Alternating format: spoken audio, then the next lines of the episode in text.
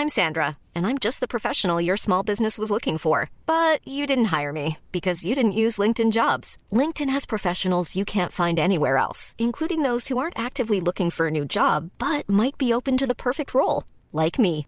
In a given month, over 70% of LinkedIn users don't visit other leading job sites. So if you're not looking on LinkedIn, you'll miss out on great candidates like Sandra. Start hiring professionals like a professional. Post your free job on linkedin.com/people today.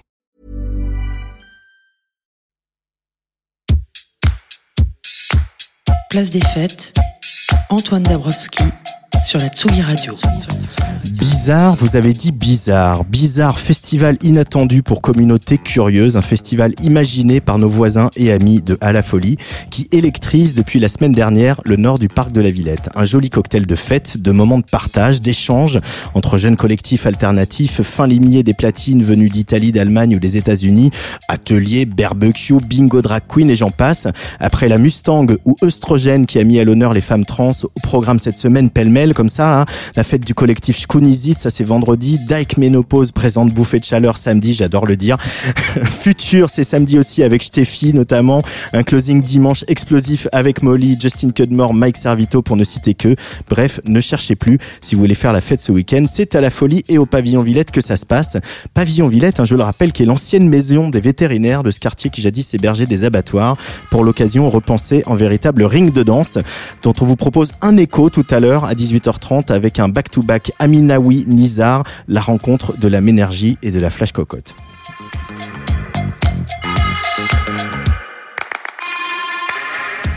Mais aujourd'hui, sur Tsugi Radio, une place des fêtes hors format, puisque nous avons décidé avec Rémi, Audrey et Arnaud de la Folie de convoquer ce qu'on a appelé des états généraux des nuits LGBTQI+.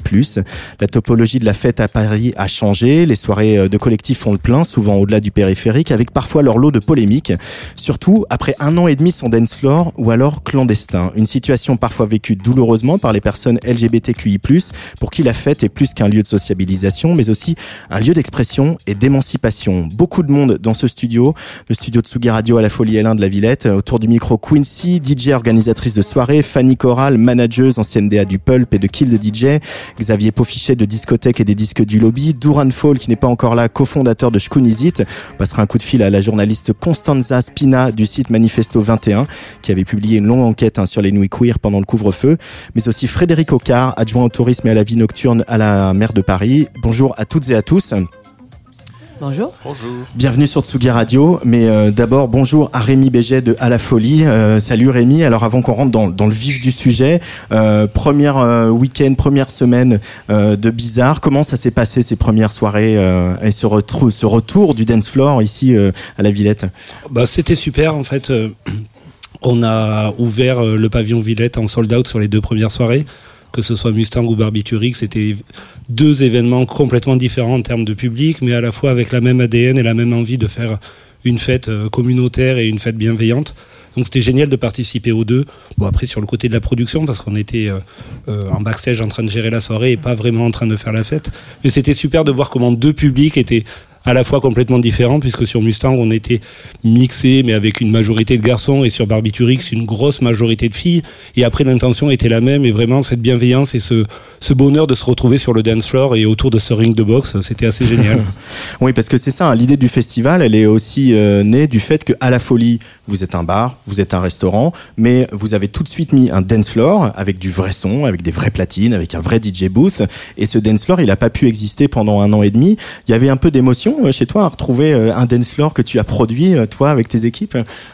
Oui, la première émotion, c'est quand on a remis un setup DJ, c'est-à-dire quand on installe les machines sur la table qui permet au DJ de, de, de, de produire son set. C'était assez chouette de rebrancher les machines, de les nettoyer parce qu'elles étaient poussiéreuses.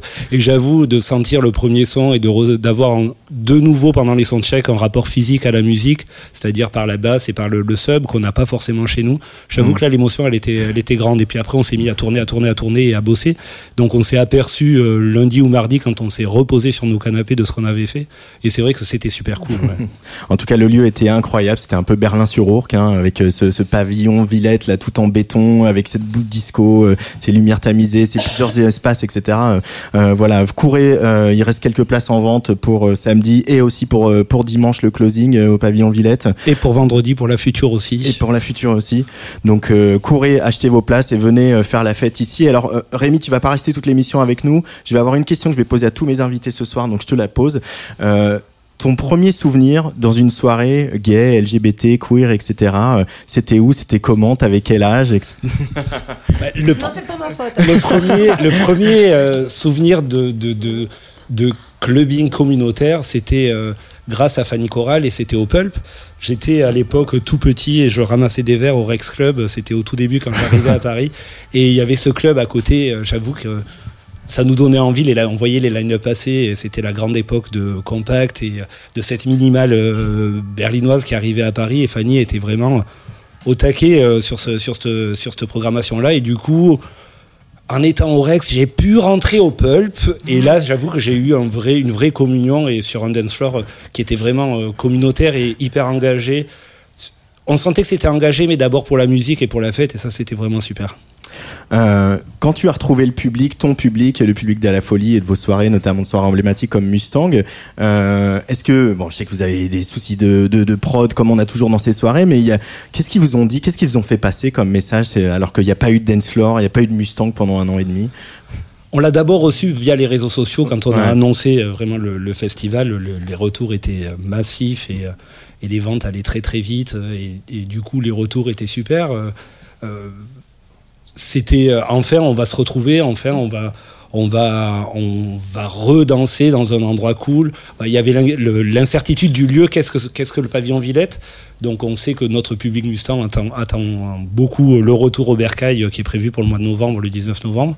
Mais du coup, ouais, le, les retours étaient énormes et le sourire des gens parce que j'ai passé beaucoup de temps à la porte aussi pour euh, filtrer les gens, s'assurer aussi que euh, personne s'était glissé via les préventes euh, pour euh, mener la zizanie à l'intérieur du, du, de la fête en fait. Et du coup le sourire des gens et le juste un merci quand tu arrives et on te dit ouais merci c'est cool on va danser. Ça c'est génial mmh. Frédéric Ocard donc vous êtes adjoint au tourisme et à la vie nocturne à la, à la maire de Paris Anne Hidalgo un an et demi sans, sans fête euh, pour euh, quand on est adjoint à la vie nocturne. On imagine que c'est euh, quelque chose, un peu une épreuve à traverser. Comment vous avez occupé ce temps-là? On vous a beaucoup entendu, beaucoup lu dans la presse, justement en soutien à tous les promoteurs, tous les lieux et, tous les collectifs. C'est quelque chose qui est capital pour vous aujourd'hui à, à, la ville de Paris? Bah oui, ne serait-ce qu'on l'a vu parce que pendant un an et demi, il n'y a pas eu grand-chose. Alors l'été, il y a quand même eu deux trois petites choses pas complètement légal dans le bois de Vincennes, mais donc il y a quand même eu un peu de fête. Euh, mais oui, on a vu aussi euh, le manque que ça que, que, que, ça pouvait avoir euh, la fête, justement parce qu'elle était plus là. Moi, je, pendant le premier confinement, je me suis euh, promené un, soir à, vélo. Je me suis dit, je vais faire tous les lieux qui sont les lieux euh, euh, festifs de Paris mmh. ouverts le soir. Euh, donc Bastille, Oberkampf, Pigalle, enfin bon, tous les lieux, les grands boulevards et tout ça. C'était un samedi soir, en plein milieu du premier confinement, à vélo. J'ai commencé à minuit, j'ai fini à 6 heures du matin. Au début, c'est fascinant. Et puis au bout d'une demi-heure, c'est totalement angoissant. Euh, cette ville sans sa vie nocturne. Vous faites la rue de Lappe un samedi soir, hmm. il n'y a pas un chat, vous entendez le, son de votre vélo quand vous roulez avec le vélo rue de Lappe. Euh, c'est fascinant au début de la rue et à la fin vous êtes totalement angoissé. Donc c'est aussi ce qu'a montré euh, ça, c'est que elle perd une partie de son âme cette ville quand elle n'a pas sa vie nocturne.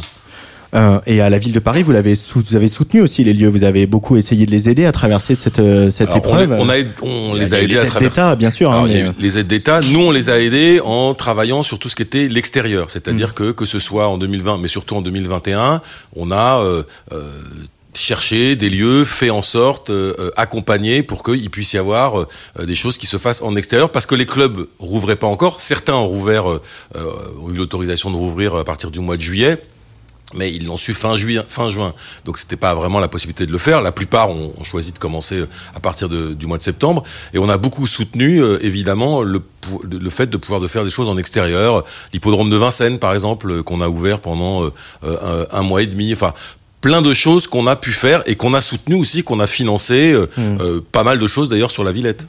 Oui, la Villette a été un haut lieu de la fête cet été, on est bien placé pour le savoir. Euh, alors Rémi, on va essayer de rentrer dans le vif du sujet avant de te laisser filer. Euh, c'est quoi les caractéristiques de la nuit euh, queer LGBTQI à Paris? Qu'est-ce qui, qui la définit? C'est ces collectifs qui fleurissent, c'est son histoire qui remonte avant le pulp? C'est quoi selon toi, toi qui travailles dans la nuit depuis longtemps? Bah, je vais essayer de parler de ce que je connais, c'est-à-dire de 7 à 8 ans en tout cas de, de, de production d'événements queer. Euh, je- Fanny sera plus à l'aise de parler d'avant, euh, comment ça se passait, bien qu'on n'utilisait pas le mot queer à l'époque. Ça Euh, n'existait pas. Ça. Mais du coup, ce que j'ai re- ce que j'ai repéré aujourd'hui, c'est que les les clubbers ne sortent mo- sortent moins pour un nom sur un euh, sur un flyer Hmm. ou- ou pour un nom d'artiste, mais ils vont sortir pour une marque. Et je trouve qu'aujourd'hui, euh, Une marque, un- ça peut être un nom de soirée un ou nom de soirée, un nom de lieu. lieu. Par exemple, prenons le- l'exemple de À la Folie. À la Folie est une marque, Mustang est une marque et Futur est une marque. Et je trouve qu'aujourd'hui, il y a une vraie responsabilité de nos marques à prendre dans la création des fêtes. Quand on amène des gens et que les gens viennent sur une Mustang ou sur une fête à la folie, il faut savoir que c'est un label et que c'est un gage de qualité et qu'on va faire tout ce qu'on peut, tout ce qui est en notre pouvoir pour créer un espace safe. On a beaucoup parlé des espaces safe.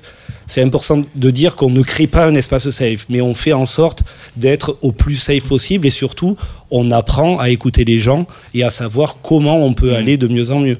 Parce qu'on entend beaucoup de gens qui disent, moi j'ai créé un espace safe. Oh, super, explique-moi comment t'as fait parce que ça me paraît un peu Ça n'existe pas, les espaces safe. Non, c'est ça, mais Ouais, après, c'est il ce que faut juste. disait Rag hier sur ça Tsugi Radio, pas, ça faut n'existe arrêter pas. avec ça. faut- En plus, c'est devenu un argument marketing. hein. Et du coup, je trouve que les gens, ils sortent plus pour une vibe qui est créée via euh, un collectif, via euh, une marque, pour revenir là-dessus, que pour un nom de DJ. Et ça, c'est quand même assez intéressant du coup.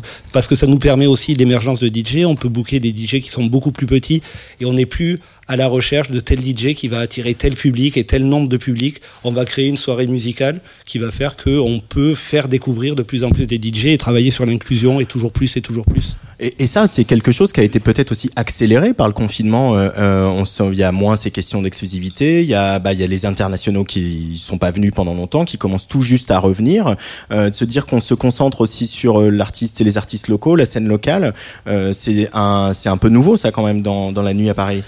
Je pense que ça existait déjà avant parce que dans l'idée de créer une, fête queer, il y a aussi euh, une, idée de, faire travailler un maximum de gens qui font partie de la communauté.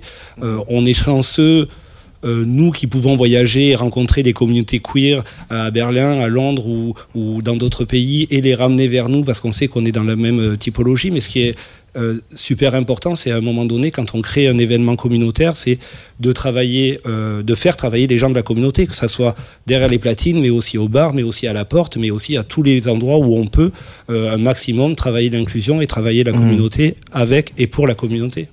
Euh, Frédéric Ocard, euh, euh, j'ai vu qu'il y a tout un, sur le site de la ville de Paris, il y a vraiment toute une page entière dédiée euh, à, à l'action de la ville de Paris en soutien à l'expression artistique, culturelle, militante, politique, etc. de des communautés LGBTQ+. Euh, pourquoi c'est un, un enjeu si important quand on est euh, la capitale de la France, selon vous? Bah, euh, c'est la diversité de cette ville, euh, c'est son inclusion, c'est aussi euh, un état d'esprit, c'est-à-dire que euh, les espaces safe, ça- en soi, ça n'existe pas. Par contre, des gens qui, qui militent et qui agissent pour qui font en sorte que les espaces soient le plus safe possible et le plus inclusifs, ça c'est important. Et ça c'est des choses qu'on porte euh, avec, euh, moi je, je, je le vois, euh, là je, je pas mal de lieux qu'on qu'on rouvert, euh, euh, on a de plus en plus euh, des chartes sur le consentement, on a de plus en plus de ça qui apparaissent dans les, dans les clubs. Et ça c'est bien. Euh, nous au niveau du Il conseil de la nuit, pardon Il était temps quand même. hein. Bien sûr, oui, mais moi, ça fait quand même quelques années au niveau du Conseil de la nuit, notamment avec Consentis, notamment avec un certain nombre de collectifs qui travaillent autour de ça, que on fait des formations, on explique aux clubs qu'il faut travailler sur la question du consentement. Au début, en 2014 ou 2015, il y avait un certain nombre de patrons d'établissements, clubs ou, ou bars, qui me disaient oui, mais si on commence à travailler un peu sur la question du consentement, euh, est-ce que euh, les gens vont pas s'arrêter de draguer? Non, mais attendez, la drague et le consentement, ça n'a rien à voir. C'est quand même deux Euh, sujets. Oui, mais c'est, c'est, je veux dire, et maintenant on n'est plus dans cet état d'esprit. Ouais. Et c'est important parce que c'est aussi parce que tout le monde s'y est mis. C'est pas que la ville, c'est aussi parce que le public aussi demande ça. C'est-à-dire qu'à un moment donné, quand vous avez des collectifs qu'on dit nous, on va plus en club parce que euh, vous comprenez, il y en a ras le bol de se faire pincer les fesses chaque fois qu'on traverse le dance floor. Donc on va créer des choses à l'extérieur de Paris. C'est quand même aussi comme ça que se sont formés un certain nombre de collectifs il y a quelques années. Et maintenant, ce qui est important pour moi, c'est que tout ça réintègre la cité, réintègre l'intérieur, et que voilà, ça soit. C'est encore une fois, c'est une ADN de cette ville. Enfin, je veux dire, euh, c'est, c'est, euh, ça fait partie de le- la diversité de cette ville. Voilà. Alors, euh, Frédéric, vous n'y couperez pas. Euh, première fois dans une soirée LGBTQ, euh, gay, etc. Alors, Quel autre- souvenir Moi, mon le- la chose qui m'a le plus marqué, c'était pas une, une soirée, c'est que c'était il y a quelques années, à l'anniversaire de ma fille, Mhm. quand elle devait être en cinquième. Donc c'était l'anniversaire, la boum avec machin. Donc moi j'étais le père, donc ils étaient enfermés dans le salon à faire la fête, le machin et tout ça. Et puis vers euh, 21 h j'entends plus la musique. Et je les entends juste faire, hein, et alors, il, bon, et puis il y avait plus trop de bruit, et à un moment donné, ils crient tous, le bisou, le bisou. Bon, ok, je me suis d'accord, ils sont mis en rond, ils font tourner une bouteille, puis ils font le bisou. Et à un moment donné, je les entends tous crier, mariage gay, mariage gay, mariage gay. je me dis, qu'est-ce que c'est que ça?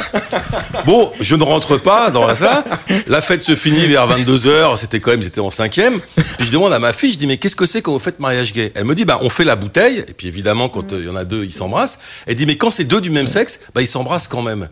Et je me dis, putain, je me rappelle moi, quand j'avais 10 ans, 15 ans, qu'on faisait ça quand on tombait sur deux mecs ou deux filles, ça s'embrassait pas du tout. À la limite, ça pouvait être des insultes, euh, ça, ça, mais ça se faisait pas. Et je me dis, ça y est, on a gagné.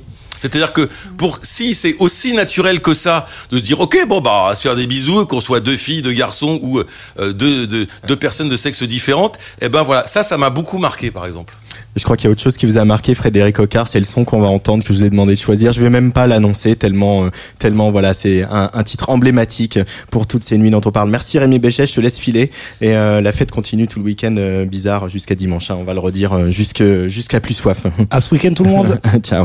Allez, vas-y Lucas.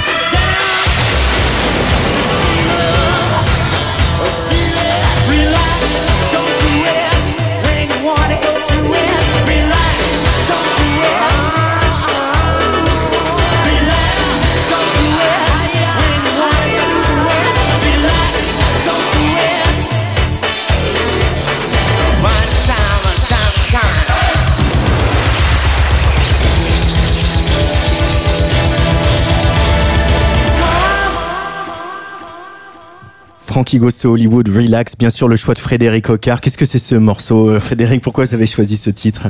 Bon, D'abord, j'adore la chanson. Euh, ça fait partie des premiers euh, euh, chansons sur lesquelles j'ai dansé quand ça sortait. C'était très à la mode, ça a été un tube. Et puis, puisqu'on parle de la nuit LGBT, c'est à l'époque un, un tube qui est un tube gay, Mm. y compris quand on voit le clip. là, je l'ai re-regardé. C'est explicite. c'est hein. très explicite, mais sauf que, enfin, pour moi ou pour tous les jeunes qui écoutent, on se rend absolument pas compte que euh, euh, c'est un tube gay. On se rend pas compte de ce que ça raconte. On dit ouais, ils font la fête, ils s'arrosent. Oui, enfin, ils sont avec euh, casquette, moustache et ils se fouettent aussi. Donc c'est voilà, on a plus l'image d'un backroom que euh, voilà. Donc et je trouve que c'est bien parce que ça montre aussi que les, quand les choses sont simplement dites, faites, c'est c'est l'inclusion aussi tout ça. C'est-à-dire qu'on dit pas ah mais comme c'est un truc euh, de gay ou d'homosexuel, on va pas l'écouter ou je sais pas quoi. On a adoré la chanson, tout le monde écoutait, tout le monde dansait là-dessus. euh, Je crois que c'est aussi non, je crois que c'est aussi parce qu'on ne comprenait pas parce qu'en fait à l'époque on avait beaucoup moins de modèles. Donc en fait on pouvait te montrer euh, moi quand j'étais môme Boy George je comprenais pas que c'était euh, c'était un gay quoi. Parce que t'as pas de modèle. Et c'est vrai que c'est ça le- le- les luttes des 30 40 dernières années ça a été vraiment ça. Ça a été la visibilité. Et d'un seul coup, il y a des identités queer, LGBT, PD, lesbiennes, trans, qui commencent à apparaître. Et donc, on- comme, comme on en a déjà vu, on peut les identifier, en fait. Alors qu'à l'époque, on les identifiait pas. Personne n'a compris que Freddie Mercury était PD, quand même. Fallait y aller, quoi. Ouais, même George Michael, c'était compliqué. Ouais, euh. voilà, tu vois, t'imagines, quoi, c'est ouf. quoi. Quand il pense avec le recul, c'est taré. Mais je tiens à dire un truc qui est assez étonnant, c'est que euh, même si aujourd'hui euh, les luttes avancent sur beaucoup de sujets, ce genre de clip ferait scandale s'il sortait aujourd'hui, alors qu'il l'a- il l'a beaucoup moins fait à l'époque. Et c'est ça qui est aussi amusant. Euh, slash flippant, euh, slash paradoxal, de, de, de, de constater ce genre de choses euh, dans l'évolution de la société Ah, aussi. Quoi. on a peut-être aussi, on, on, on parlait pas bien anglais, donc on comprenait pas les paroles, parce que quand Mm, les paroles ouais. sont quand même très explicites sur euh, ce que euh, se est en train de faire. quoi. Euh, Quincy est autour de la table. Euh, Quincy, tu es DJ, productrice. Euh, même question que, que tout le monde. Ton premier souvenir dans une soirée LGBT Alors, Queer, euh, lesbienne, peu Premier importe. gros souvenir queer. Alors je, je, je, je venais euh, je venais juste d'arriver. Alors pas à Paris, mais pour le coup c'était vraiment en Angleterre. Et euh, ça s'appelait le Candy Bar. Euh, et franchement, ce lieu. Il y avait une magie que je n'ai jamais retrouvée d'ailleurs, même en revenant en France. Euh, pourtant, j'ai eu de, de super souvenirs euh, de, de, de soirées queer aussi, euh, notamment au Pulp. Mais, euh, mais le Candy Bar à Londres, moi, ça a été dans Soho, ça a été une. alors, je, je sortais de ma petite Martinique aussi, donc peut-être que le, le, le- la quantité d'émotions faisait que euh, waouh j'étais juste euh, ouais non mais c'était c'était génial quoi. Et euh, et aussi parce que c'est je me suis retrouvée dans un endroit où donc j'étais dans une ville seule donc j'avais pas de famille pas d'amis très peu en tout cas. Et, euh, et je me suis retrouvée quand même dans une famille dans dans dans, dans ce bar là euh, donc j'y allais à peu près une fois par mois euh, minimum, mais euh, et je, je me suis retrouvé dans un dans, dans ce lieu-là où euh, finalement même musicalement en fait c'était extraordinaire d'entendre plein de trucs, des trucs des années 80, 90. euh, Enfin voilà, c'était euh, voilà. Ça, moi, ça a été un de mes, mes meilleurs souvenirs de de, de fête queer. Vraiment, et ça remonte déjà. Ça fait 20 ans. Et c'est là que tu as chopé le virus. Tu t'es dit, euh, je veux faire des soirées pour moi aussi. À un moment, proposer un espace, proposer à des jeunes euh, femmes, des jeunes hommes, euh, de vivre ce moment-là, de vivre cette épiphanie-là. Alors, je puise l'inspiration d'effectivement de ces de ces moments-là, même si c'est pas venu tout de suite. Euh, je je me suis pas lancé dans l'organisation de soirées tout de suite. J'ai j'ai commencé à, plutôt par des festivals, des trucs comme ça. Euh, et petit à petit, effectivement, le DJing aidant, je me suis dit, bon, il serait il serait peut-être bon effectivement de, de de partager ça dans dans d'autres euh, dans d'autres environnements avec euh, avec les gens. Donc et puis moi étant faisant moi-même partie de, la communauté LGBTQ, je me suis dit qu'est-ce qui me manque aussi aujourd'hui à Paris en termes de pas en termes de soirées parce que des soirées il y en a plein. Mais, euh, mais la façon dont, par exemple, est, est distillée la musique, euh, qu'est-ce qu'on propose musicalement aussi aux gens? Euh, et est-ce que, euh, est-ce que tous les, les, les clivages dans, dans- qui, qui, qui peuvent aussi exister, parce que mine de rien, même dans notre communauté, il existe aussi, euh, il existe aussi des, des, euh, bah, des, des séparations. On ne sait pas pourquoi, mais enfin voilà. Entre les femmes ça- et les ça- hommes, entre les, les femmes et les trans, entre, ça, euh, entre, entre les, personnes, racisées, les non racisées, enfin bon, voilà. Mais mais, mais bon, en l'occurrence, moi, dans, dans, dans ma vie de tous les jours, mes, euh, mes, mes relations, elles sont multiples. Donc, euh, je fréquente autant euh, de, de, de, de, de blancs, blancs, de noirs voilà, de chinois, de japonais, etc., Mm. etc. Donc, euh, tout- tous- toutes ces personnes-là font partie de mon environnement. Et je, je me suis rendu compte, effectivement, plus j'allais dans les soirées euh, LGBT proposées, en tout cas euh, à Paris, plus je me rendais compte que je retrouvais pas toutes ces personnes-là systématiquement, sauf si j'allais dans une soirée antillaise. Bon, bah là, forcément, euh, voilà, c'est un peu comme à la maison. Mais, euh, mais c'était, c'était, c'était dommage parce que finalement il y avait euh, il y, avait il y avait pas de communication avec euh, avec les autres communautés au sein d'une communauté qui est déjà elle-même euh, restreinte et Ouais. et du coup rejetée enfin à certains moments bon je remonte, je parle de ça ça ça ça, ça remonte déjà mais mais heureusement les choses ont, ont tendance à changer et et de mon point de vue enfin voilà moi j'ai eu envie en tout cas avec à travers la musique aussi que je propose, de rassembler les gens, de, de voilà, de d'ouvrir. Alors ça vient aussi de ma, ma culture qui est euh, qui est euh, qui est une culture euh, créole, caribéenne. Donc du coup on est un peu on est un peu au centre du monde, mais on- en, en vrai on est tellement petit que personne ne nous voit et en même temps on reçoit tout de, du monde entier. Donc c'est c'est assez génial et musicalement, en fait, voilà, moi je, je, je, mets, je mets en tout cas un point d'honneur à, à, à, à mettre en avant surtout la musique et, euh, et de pouvoir le faire en plus dans, au sein de la communauté LGBT, ben moi c'est. C'est bonheur. C'est jackpot. Jackpot. Xavier Paufichet, toi tu as un regard aussi euh, transversal un peu sur la nuit parce que tu as pas mal bossé avec Concrète euh, notamment, donc euh, voilà, c'est vrai qu'ils sont pas spécialement LGBT. Euh, tu euh, euh, fais partie du et cofondateur du collectif Discoquette où il y a pas mal de, de drag queens. Tu t'occupes aussi des disques du lobby, euh, bien sûr. Et tu as, cela vous avez une résidence, sur- résidence ici. en résidence ici même. Euh, quel regard tu as sur la fête LGBT depuis que LGBTQ et compagnie, depuis que ça a repris? Euh, Comment comment sont les gens? Et comment sont les soirées Euh, J'ai un regard, euh, j'allais dire, euh, assez contrasté entre très positif et parfois un peu négatif aussi. Je vais essayer d'e- d'expliquer les, les deux.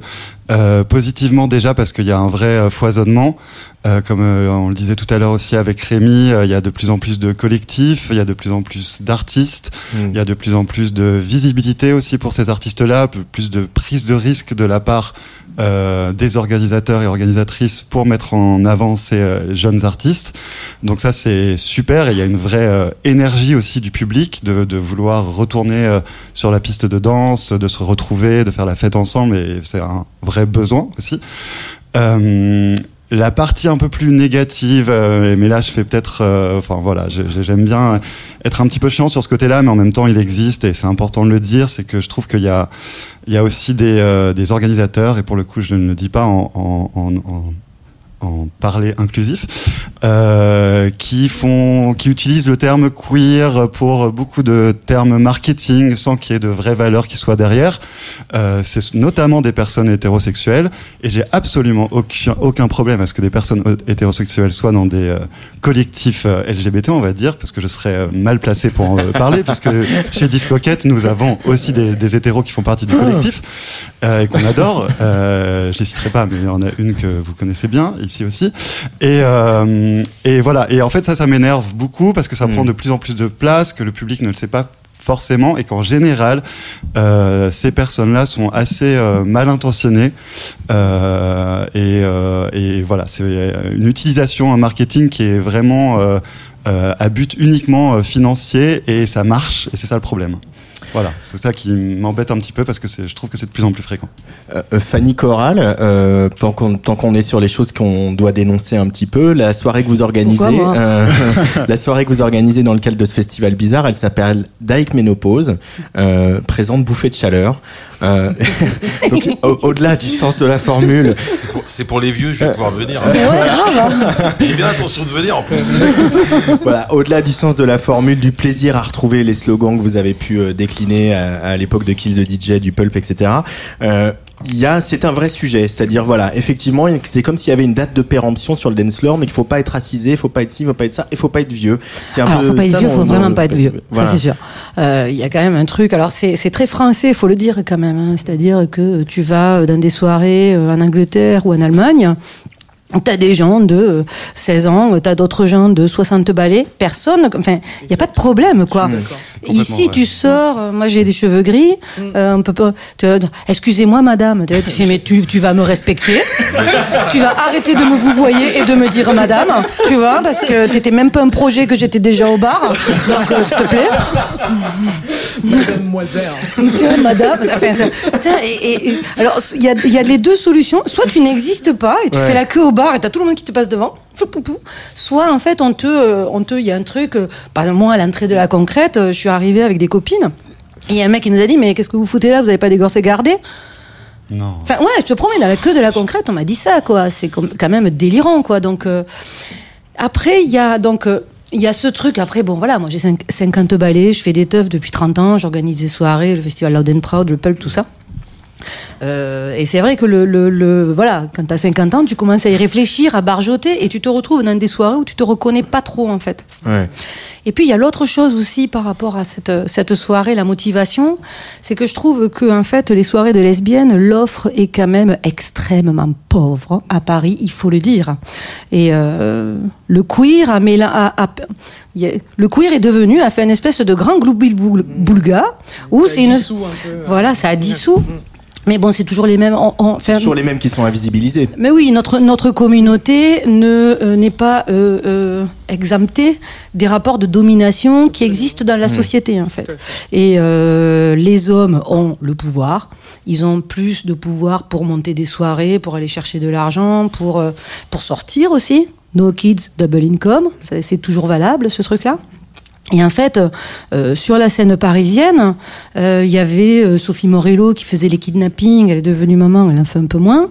Et heureusement qu'il y a Rag euh, qui continue à euh, porter la flamme. Mais à part les barbiturix, dans les, les, les, barbiturix ou les wet for me, c'est c'est c'est le même truc. Il n'y a pas d'offre de soirée de meufs à Paris. Ni de a- bar. Non, mais il n'y a plus de bar, il n'y a plus rien. bar. Il n'y a, il y a plus de bar, il n'y a plus rien en fait. Alors, en tout cas, tout là, est queer. Et souvent, quand tu veux. Mutinerie. Oui, Hein mais La mutinerie. La n'est pas un bar Non, lesbien. la bon. mutinerie n'est pas un bar lesbien. La mutinerie est un bar queer pour le coup. Mm. Ouais. Il y a beaucoup de filles, certes, Résiste. mais c'est un bar, c'est un bar queer en fait. Il y a beaucoup de personnes trans. Oui. Et ça, c'est super parce que c'est important parce que aussi ils n'ont pas trop d'espace. Et en fait, euh, euh, nous, on avait envie de se, on se disait, mais euh, euh, alors, euh, j'adore, je fais un énorme re- respect pour le travail que fait Rag, mais quand tu arrives à la barbiturie, c'est ce qui est normal. D'habitude, quand tu sors et que tu vas faire la teuf, c'est que tu es jeune, quoi. Et donc, quand tu arrives à la barbiturix, il n'y a que des kids, quoi. C'est assez jeune, le, le public. Et, euh, et, euh, et voilà, puis on s'est dit, mais il faut faire quelque chose, quoi. Il faut, euh, il faut arriver à créer un espace pour nous euh, qui avons 40 balais et pour les meufs, en fait. Alors, bien sûr que cet endroit, euh, les copains PD, les, enfin, tout le monde est bienvenu, mais affirmer Dyke Ménopause, affirmer que c'est un endroit lesbien de meufs, je pense que c'est extrêmement important dans le paysage actuel parce que les lesbiennes disparaissent en fait. Dans une soirée queer, en début de soirée, tu commences, il y a euh, 30% de lesbiennes, à 3h30 du matin, on n'est plus que 10. Et à 4h, il n'y a plus personne. Il y en a deux. Xavier. Et, Xavier. et je, je me permettrai pas de parler sur la communauté lesbienne, n'en faisant malheureusement pas partie, mais sur le sur le sur le, euh, jour le problème, un jour peut-être. C'est ce que je me dis tous les jours, tous les matins. Euh, mais sur le problème de l'agisme entre guillemets, Oui. Euh, et je pense que effectivement, je sais pas pourquoi c'est très français, mais aussi il faut se rappeler que la plupart des gens qui vont euh, qui sortent et qui vont sur un dance floor, c'est aussi euh, ils le considèrent comme un lieu de drague, c'est-à-dire qu'en fait euh, il y a assez peu, euh, je pense qu'il y a 50% des gens qui sortent vraiment de manière artistique en regardant ce qu'est-ce qui se passe Oh, depuis l'arrivée des clubs, en fait, c'est plus Ouais. les discothèques que tu vas prendre une bouteille pour draguer une meuf, quand même, non? Non, mais je dis pas pour draguer une meuf, mais moi je sais que dans la communauté gay, par Ah, exemple, dans la communauté gay, ouais. par exemple, il y a un vrai truc de genre ce soir, euh, Je chope. je chope quoi. Mm. Euh, je sais pas si c'est pareil chez les lesbiennes, et je et je me dis que peut-être parce que comme il n'y a pas beaucoup d'espace en fait, il y a, il y a pas Grinder chez les lesbiennes, euh, il n'y a pas euh, les bars, enfin il y a pas, il y a, je pense qu'il y a moins de facilité.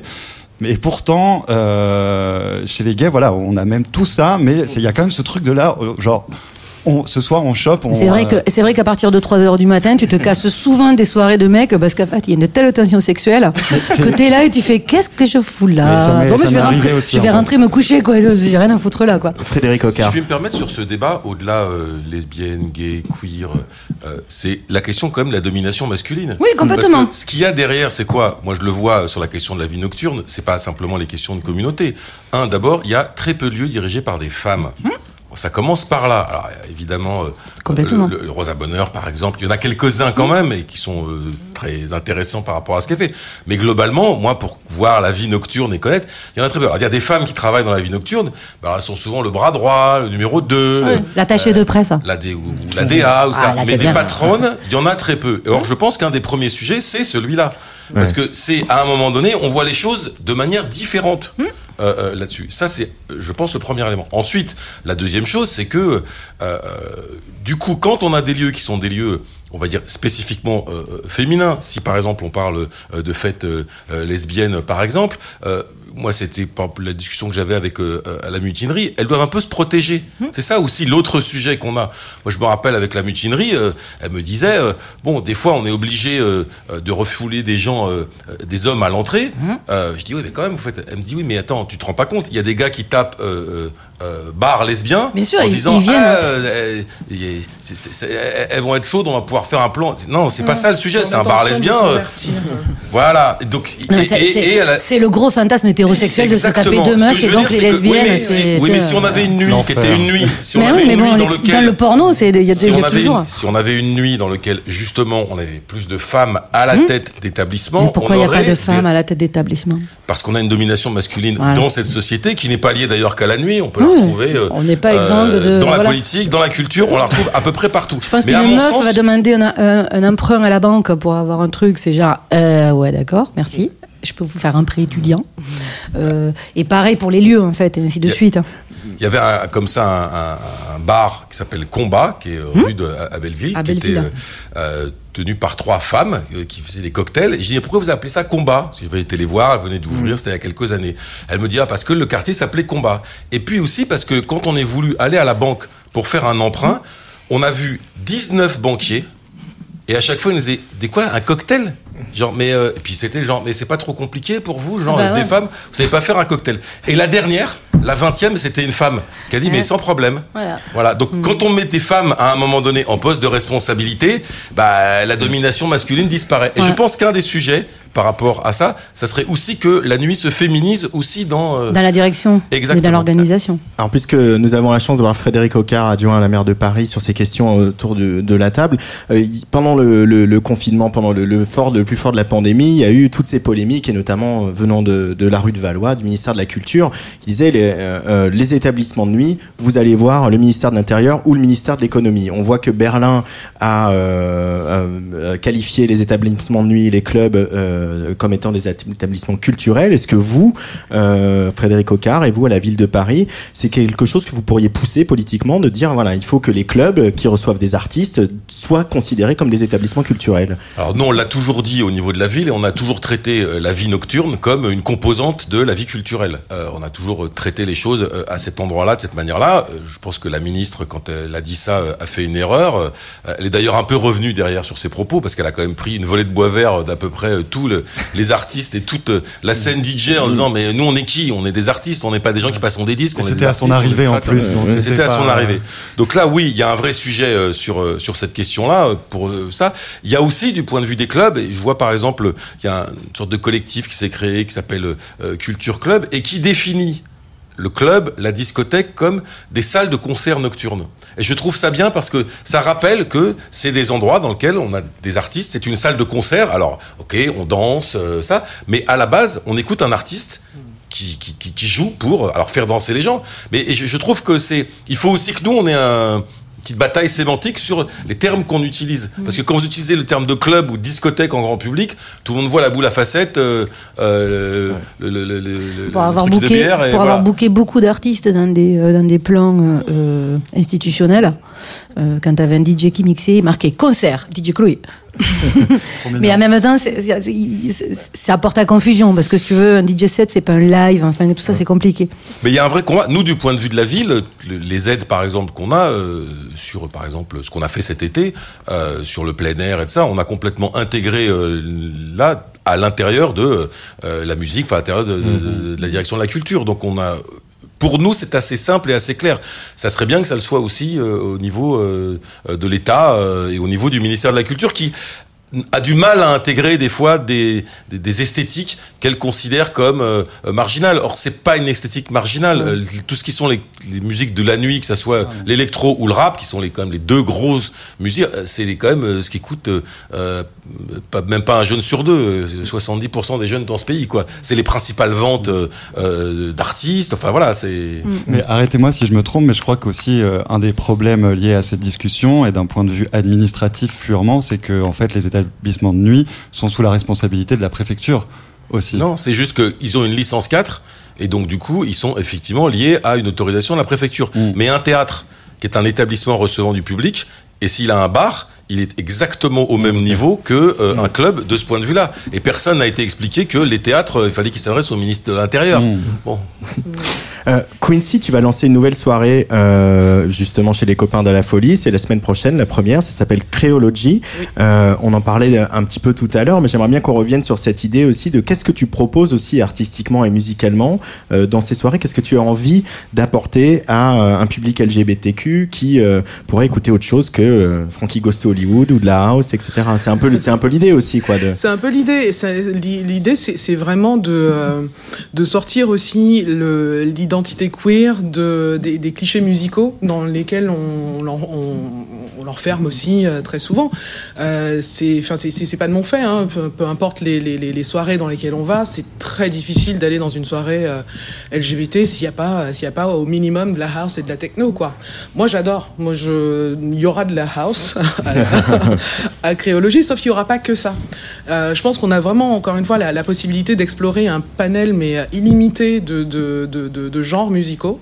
Et euh, qui sont dansants, qui sont festifs, et, euh, et qui, sont de la, qui sont de qualité aussi. Et, euh, et en l'occurrence, moi qui viens justement, qui suis issu de la culture caribéenne, la culture d'une des cultures créoles, euh, musicalement, on a, euh, on a aussi, c'est, c'est- on a tout ça entre, entre nos mains, quoi. Donc euh, entre compas, cadence, zouk, begin, donc house, entre autres. Moi qui, moi qui ai un peu bougé en Angleterre, moi j'adore tout ce qui est UK garage, broken beat. Donc c'est, nos cultures créoles en fait se sont nourries de tous ces espaces, de tous ces espaces-là.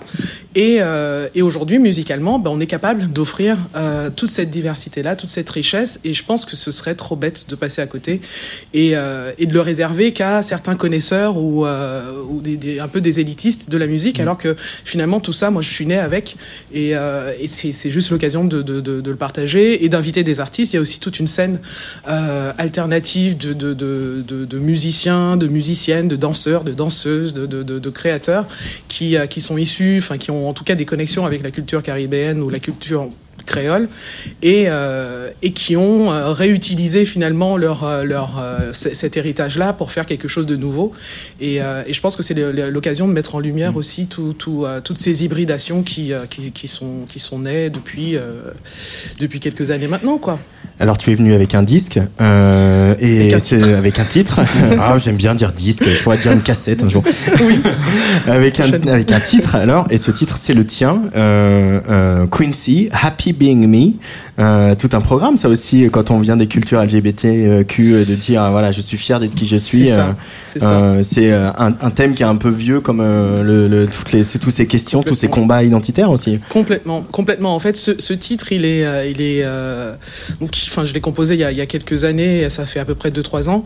Et, et entre temps, en fait, effectivement, il y a eu le confinement. Et ce qui me paraît encore plus logique là aujourd'hui, par rapport à ce morceau, c'est que, euh, c'est parle en fait aussi de, euh, de tout ce qui est santé mentale et de notre capacité finalement à faire face à ça et à pas se sentir isolé quand on fait face à ce genre de difficultés. Donc, euh, donc voilà, donc parfois on se réveille, on a juste envie de, de se tirer une balle parce qu'on n'aime pas qui on est, mais en fait non, si on a notre place là où on est et, euh, et voilà. Et la nana, la voix que j'ai utilisée, c'est euh, c'est une nana qui s'appelle Adwa Aboa, qui est euh, qui est un mannequin en fait euh, et qui euh, et qui elle aussi a vécu en fait des, des, des moments de troubles mentaux comme ça et qui euh, voilà, c'est piqué d'une conférence. Bref. Quincy sur la Tsugi Radio. On est avec Frédéric Fanny Coral, Xavier Paufichet. On va retrouver euh, Duran Fall du collectif Shkunizit et aussi la journaliste Constanza Spina de Manifesto 21. Mais on écoute un peu de Quincy sur la Tsugi Radio. I've been helped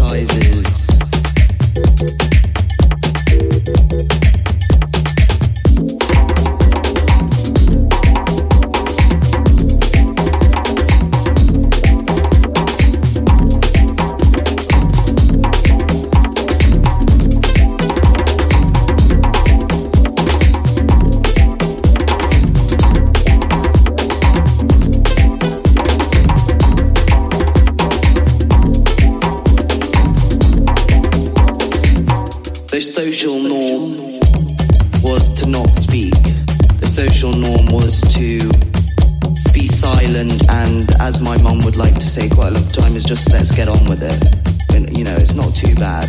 And that's, you know, it's true in a few sense of the word. Just let's get on with it. Get on with it. Let's get on with it. Get on with it. Get on with it. Get on with Why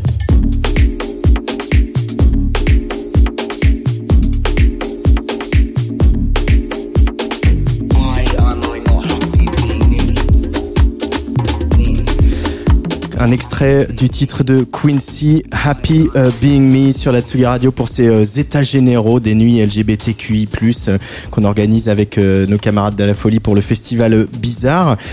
Frédéric Ocard, donc adjoint, je le rappelle, au tourisme et à la vie nocturne à la maire de Paris.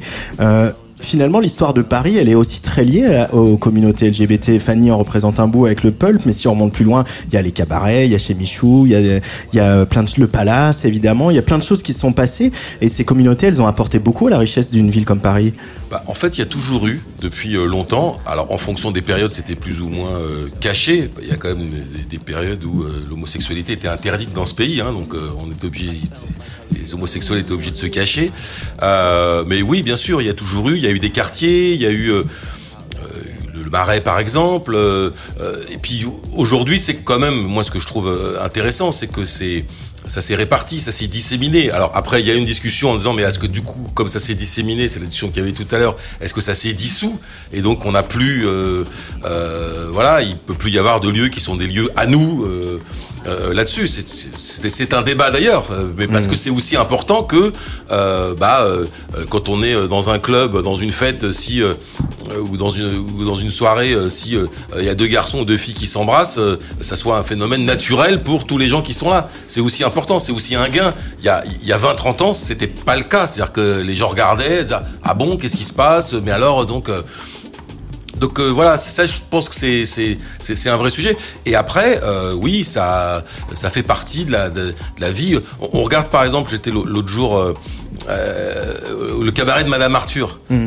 Il y avait une des danseuses qui était, alors j'ai plus son nom en tête, mais qui était une des danseuses qui dansait avec Coccinelle, euh, dont on a rendu hommage il y a, quelques années, il y a deux ans, euh, euh, et, et ben qui expliquait que dans le cabaret de Madame Arthur, il y avait déjà euh, dans les années 50 euh, euh, des trans. Alors c'était pas du tout connu, c'est-à-dire que c'était pas du tout euh, euh, comme aujourd'hui le cabaret de Madame Arthur euh, travaille évidemment autour de ça et, et valorise et c'est un, un peu Ouais. sa marque euh, là-dessus. Mais ça fait des années qu'il y a cette présence-là à l'intérieur de la ville de euh, ces cultures-là. Et puis elles apportent aussi sur le plan artistique, sur le plan créatif, sur le plan, c'est des DJ, c'est euh, voilà, c'est tout un, c'est une patte, c'est une certaine vision aussi de, du monde, c'est une certaine vision euh, des uns et des autres. Euh, C'est ce qui fait la diversité de cette ville. Encore une fois, si on a une vision de la ville euh, qui est, à mon sens, trop souvent euh, dans un carcan qui est euh, un carcan plutôt traditionnel. On a besoin de faire bouger la ville, on a besoin de faire bouger les esthétiques, on a besoin de faire bouger la culture. Et la culture, elle bouge. Je le vois depuis des années aussi par rapport à euh, son métissage, sa créolisation, euh, c'est aussi ça. Et sa créolisation, c'est pas simplement par rapport à la culture créole. La créolisation, c'est comment est-ce que euh, le, le mélange des cultures, le mélange des individus, quel que soit euh, leur genre, leur couleur de peau, leur origine sociale, comment ça crée quelque chose de nouveau. C'est ça qui est extrêmement important euh, à Paris, et ça qui est extrêmement important du point de vue de sa nuit euh, et de sa culture. Euh, cette ville, elle vit de ça, elle est née sur ça. Et l'intérêt, je vois que plein de gens viennent ici, elle continue euh, à être attractive, certes par rapport à ces monuments, mais elle continue à être attractive aussi pour ça. Combien de gens, de jeunes viennent à Paris parce qu'ils savent qu'à Paris, c'est une vie qui est une vie inclusive et qu'on va pas les regarder euh, en fonction de, de leur couleur de peau, leur comportement et tout. Après, il y a des phénomènes de racisme, il y a des phénomènes d'homo- d'homophobie, il y a la lutte contre la domination masculine et tout ça. Je dis pas que c'est pas le pays des bisounours, ça existe, mais quand même, on, on essaie de créer ça dans Paris et c'est quand même bon toute l'idée de ce qu'on développe avec la mer, avec ça, de la ville inclusive quoi. Euh, euh, en 2017, Anne Hidalgo avait commandé à Jean-Luc Romero un, un rapport euh, Oui. sur justement beaucoup de questions euh, qui touchent au, LGBTQI+. On est euh, bientôt cinq ans après. Euh, Qu'est-il devenu ce rapport et est-ce qu'il alimente votre, votre action au quotidien Alors oui, il, il alimente d'abord en termes de, de- de visibilité. On a donné de la visibilité. Bon, alors il y en a qui ont plaisanté en disant ah vous avez repeint euh, euh, les, euh, les passages les piétons, piétons. euh, avec des, des, des rainbow flags et tout ça. Oui, sauf que c'est donc c'est présent dans la ville. C'est aussi voilà dire bah c'est aussi ça fait partie de physiquement et ça, ça se voit à l'intérieur de la ville. Et puis surtout ce qu'on a beaucoup travaillé, c'était autour de la marche des fiertés de faire une semaine, une quinzaine des fiertés dans lequel c'est pas seulement la marche des fiertés, mais c'est tout ce qui peut se passer avant. On a beaucoup travaillé et Jean-Luc a beaucoup travaillé autour de cette question-là. Il y a un sujet, je dirais d'une certaine, certaine manière, qui est aussi un peu devant nous maintenant. J'en parlais tout à l'heure, on- et on a dé- déjà un petit peu parlé, c'est comment est-ce que, notamment sur la nuit et sur la fête, on retrouve des phénomènes qui sont des phénomènes entre guillemets donc du coup d'inclusion parce que beaucoup ce que je disais tout à l'heure des collectifs se sont déplacés euh, des fois en banlieue des fois dans des warehouse comment maintenant ils réintègrent le centre-ville? C'est ça qui m'intéresse euh, si on parle de, de, de la nuit Mais euh, de la nuit concrètement, comment vous pouvez les faire revenir euh, euh, à l'intérieur de PFRX, ces collectifs et ces soirées?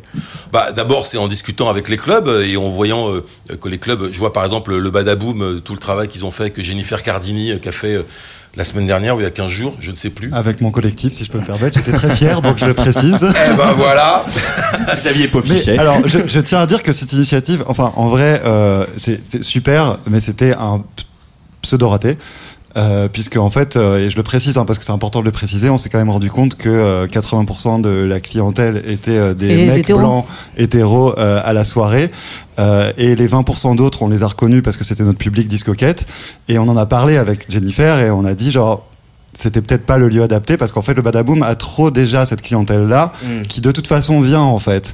Et on a beau faire des efforts le résultat il est il est pas là donc bon on Alors, dit moi, je lui ai dit le contraire. on- J'ai dit à Jennifer, il faut insister, il faut pas le faire une seule fois. Et deuxièmement, cette soirée-là, elle avait pas cette visibilité-là. Moi, j'ai juste vu passer, euh, parce qu'on est tous à regarder sur les réseaux sociaux, que Jennifer était programmée euh, au Badaboom. J'ai pas vu le contenu qu'elle voulait aussi donner par rapport à la nature de la soirée, parce que aussi elle est programmée des fois euh, dans des voilà dans des festivals, des choses Correct. comme ça. Au Rex, par exemple. Et je pense qu'il faut au contraire insister. On est d'ailleurs en train de réfléchir peut-être à euh, pouvoir avoir, pourquoi pas, euh, un, deux, trois festivals qui donnent de la visibilité à tout ça, à de la programmation féminine, à de la programmation inclusive. Voilà, c'est- un peu tous ces sujets-là sur lesquels euh, moi, en tout cas, je veux, maintenant que la, nuit est en train de repartir, qu'on rouvre, on va s'y attaquer euh, au niveau de la ville, euh, avec les clubs, avec les festivals, avec tout ce qu'on va pouvoir faire euh, de ce point de vue-là. Merci beaucoup Frédéric Ocard, je dois vous laisser euh, filer d'être venu euh, jusqu'à nous dans le parc de la Villette, un parc que vous connaissez bien hein, puisqu'on y a beaucoup fait la fête cet été euh, avec tout- toutes ces fêtes en plein air Euh, et à très vite sur la Tsugi Et Radio. puis donc, euh, à samedi, c'est ça À samedi, ouais. Avec plaisir. Vendredi à la aussi. Et vendredi à la Shkoun. Et vendredi à la Shkoun. Duran Fall, euh, qui vient de parler. Euh, et, mais juste avant d'accueillir Duran Fall, je voudrais euh, bavarder avec euh, Constanza Spina, euh, qui est journaliste à Manifesto 21, qui est avec nous au téléphone. Bonjour Constanza. Bonjour, est-ce que vous m'entendez Très bien, très bien. On, on t'entend très bien. Euh, Constanza, il y a euh, bientôt euh, plus d'un an déjà, vous avez fait un- un- une grande enquête sur euh, le public LGBTQ en manque de soirée pendant la période de pandémie, de couvre-feu et de confinement, etc., qui dressait effectivement ce constat qu'on fait tous que sans la fête, sans ces lieux de sociabilisation, il y a plein de gens qui ne se voient pas et qui n'ont pas de vie sociale du tout. Euh, L'isolement a été vécu de manière très très forte. Euh, plus d'un an et demi après, alors que ça rouvre progressivement, euh, le constat aujourd'hui sur les nuits LGBTQ, vous faites lequel à, Manifesto 21 Euh, alors, donc, moi, mon, constat, c'est que, comme on parlait de l'espace safe tout à l'heure, je pense qu'on est dans un moment crucial où on se rend compte qu'effectivement, au-delà du fait que l'espace safe n'existe pas, euh, on s'est rendu compte de l'importance de la nuit queer euh, pour les personnes concernées. Euh, non seulement euh, pour euh, pour faire la fête, mais vraiment pour se rencontrer, parce que l'espace public euh, continue d'être très dangereux pour certains et certaines d'entre nous. Donc, euh, sans ces soirées-là, euh, on n'arrive pas à, euh, à vivre notre notre identité en fait. Et en fait, euh, à défaut de pouvoir créer des espaces safe, je pense que ce qui est important aujourd'hui, c'est de euh, c'est d'aborder la fête d'une manière euh, un peu mm, comment dire de, de se dire que les orgas de soirée ce sont oui euh, des personnes qui travaillent dans l'enter- dans l'entertainment mais aussi qui font un métier d'accueil un métier humain et qui en fait permettent de créer des espaces accueillants je préfère le terme accueillant à safe euh, parce que l'espace safe euh, a tout- toute une série de dérives qu'on qu'on va pas forcément aborder aujourd'hui. Et je pense que euh, la création et la défense d'espaces accueillants et bienveillants est fondamentale. Ce qui manque un peu, à mon sens, dans la fête euh, à Paris aujourd'hui, euh, pas dans toutes les fêtes évidemment, parce qu'il y a des soirées où je pense que ces valeurs-là sont déjà présentes, c'est cette attitude un peu bah, anticapitaliste en fait, parce que en tout cas les personnes queer qui m'entourent défendent aussi un combat un peu quand même anticapitaliste, et c'est d'avoir une attitude euh, où on se dit les endroits où on va la nuit, c'est des endroits où les gens doivent pouvoir rester.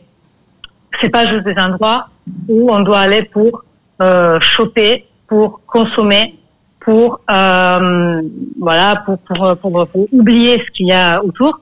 Et vraiment, c'est des endroits où on doit pouvoir accueillir des gens qui veulent y, res- y rester et donc créer des espaces où tout est fait pour que les gens euh, puissent euh, passer euh, longtemps dans un endroit. Et ça passe par euh, des choses comme, j'imagine, des soirées berlinoises, par exemple, où on peut trouver de la nourriture, où les toilettes sont fonctionnelles, où il y a des lots à disposition, où euh, effectivement le public est quand même euh, sensibilisé et, les orgas surtout, parce que ça part quand même de, de la philosophie qu'on veut injecter à une soirée et à un lieu. Et je pense que ce travail-là sur les espaces accueillants et ce changement de paradigme euh, en, en- en disant que les espaces queer sont des espaces d'accueil et de sociabilisation, c'est très important. Euh, voilà. Et euh, moi, en tout cas, c'est ce que j'ai vécu. Euh, vu que tu posais la question tout à l'heure à tout le monde pour les soirées, euh, quels étaient nos, nos souvenirs de, soirées, euh, soirée. quand on était jeune. Ouais. Ben moi, c'est ce que ça a fait sur moi. Ouais. En tout cas. Mais, mais, Euh, mais est-ce que, Constanza Spina de Manifeste 21, est-ce que euh, du coup aussi les réseaux sociaux, les applications de rencontres, etc., déforment pas aussi la réalité et, et- et font que les gens vont peuvent aller en soirée pour les mauvaises raisons euh, et ou aller au mauvais endroit, euh, à un endroit qui ne leur est pas destiné. Il y a pas, il y a pas un, bon ça c'est général, hein, c'est pas que pour les soirées Oui. LGBT, mais est-ce qu'on le ressent pas plus plus euh, fortement encore euh, sur la scène LGBTQ Alors, euh, moi, j'ai beaucoup travaillé sur le capitalisme amoureux et donc euh, sur euh, sur le- l'enjeu des, des réseaux sociaux et des applications de rencontres euh, aujourd'hui. Et je suis persuadée que effectivement euh, les réseaux sociaux et les applis euh, nuisent profondément à nos intimités. Et je pense que on peut pas vraiment euh, pratiquer les applications de rencontres de manière, disons, complètement avertie. En revanche, et c'est euh, très important de le comprendre, les personnes queer comme on l'a dit, euh, n'ont pas forcément la possibilité dans l'espace public de faire des rencontres. Et donc, pour les personnes queer, euh, les applis restent quand même importantes. Et euh, donc, il y a forcément des gens, et moi, peut-être que j'en ai fait partie aussi, qui allaient en soirée pour faire des rencontres amoureuses. Euh, en fait, le plus important dans tout ça, c'est simplement de, de savoir, d'une part, qu'on n'y va pas que pour ça, et que euh, euh, nos comportements doivent rester respectueux, euh, et qu'on doit approcher notre sexualité d'une façon toujours bienveillante envers les autres. Et la deuxième chose importante, c'est de se dire que, comme ça a été la wet for me pour moi, par exemple. Euh, donc moi, quand, quand j'ai découvert la wet for me, euh, j'avais à peu près 22 ans. Euh, en fait, c'était pas quand j'y quand j'y arrivais, je comprenais assez vite que j'étais pas dans un lieu où euh, j'allais forcément euh, pécho. C'était un lieu euh, où euh, j'allais réfléchir, où j'allais observer, où j'allais regarder des corps qui étaient comme le mien, où j'allais démultiplier mes- mon imaginaire en fait. Et euh, je pouvais connecter en fait avec avec des gens comme moi.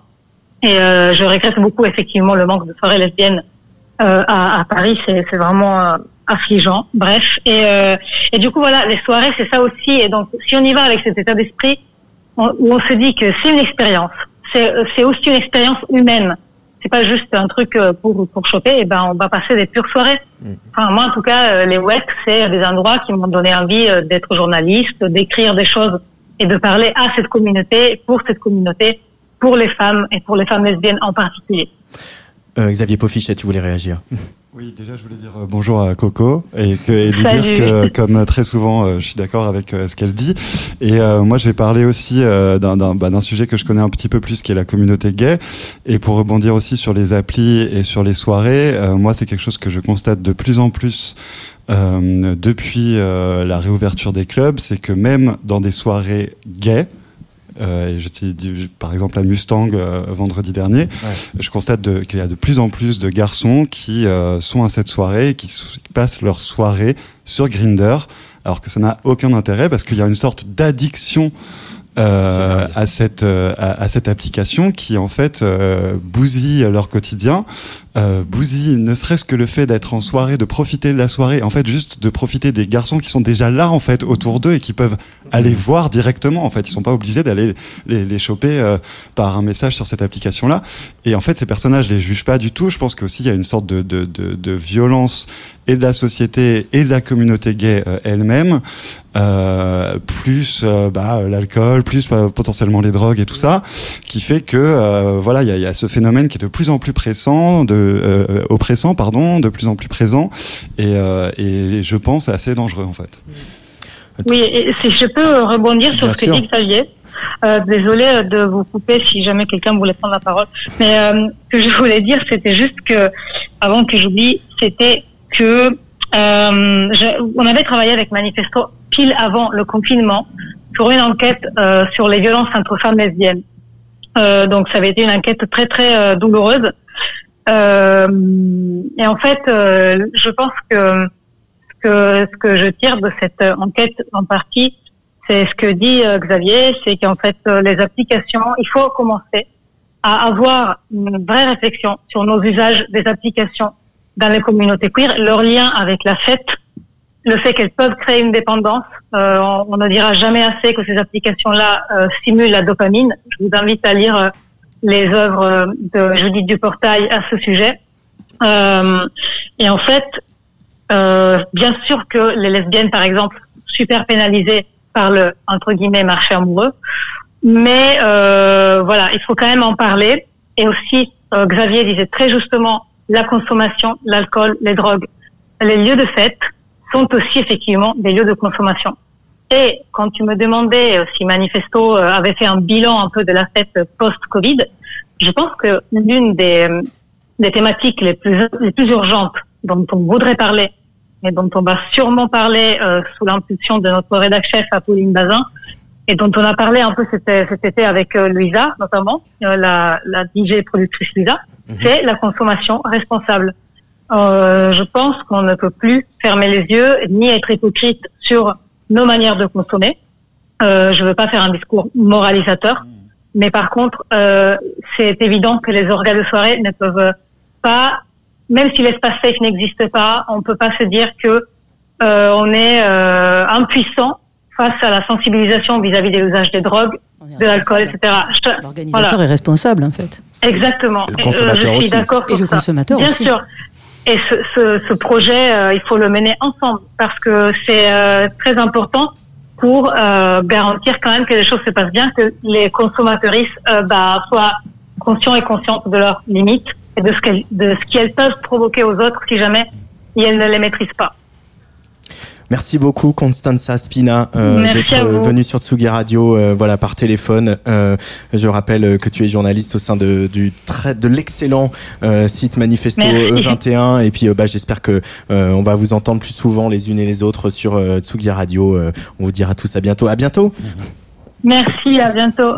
Euh, J'accueille le dernier invité de ces états généraux. On va continuer à bavarder avec Fanny Corral, Xavier Pofichet et Quincy. C'est Douran Fall qui représente le, le collectif Shkunizit, qui était déjà représenté hier soir euh, par euh, votre pote Conan qui a mixé euh, pour nous ici sur Tsugi Radio. Bonjour Douran. Salut. Bienvenue sur Tsugi Radio. Merci. Euh, alors peux-tu nous présenter un petit peu le, votre collectif justement et d'où est née l'envie de, de, de faire des fêtes et des soirées et qu'est-ce que vous voulez représenter dans ces soirées? Bien sûr, euh, je commencerai par euh, le fait que moi c'est Douran Fall. Douran Fall, par là. C'est sénégalais, pas voilà. américain. Et euh, Je- je te prie de m'excuser. Non, il y a pas de problème. C'est vraiment. euh, Euh, du coup, euh, bah, ça rejoint un peu ce que vous, tout à l'heure j'ai entendu parler un peu d'élitisme, euh, élitisme de, de- des musiques technoïdes. euh, on a parlé de Berlin, on a parlé de la drogue. Euh, moi, je fais la fête depuis assez longtemps. Euh, ça a commencé dans des appartes, Mm. puis ça a été dans des clubs. Et euh, effectivement, moi, mon rapport au, au club, il a très vite commencé avec la drogue.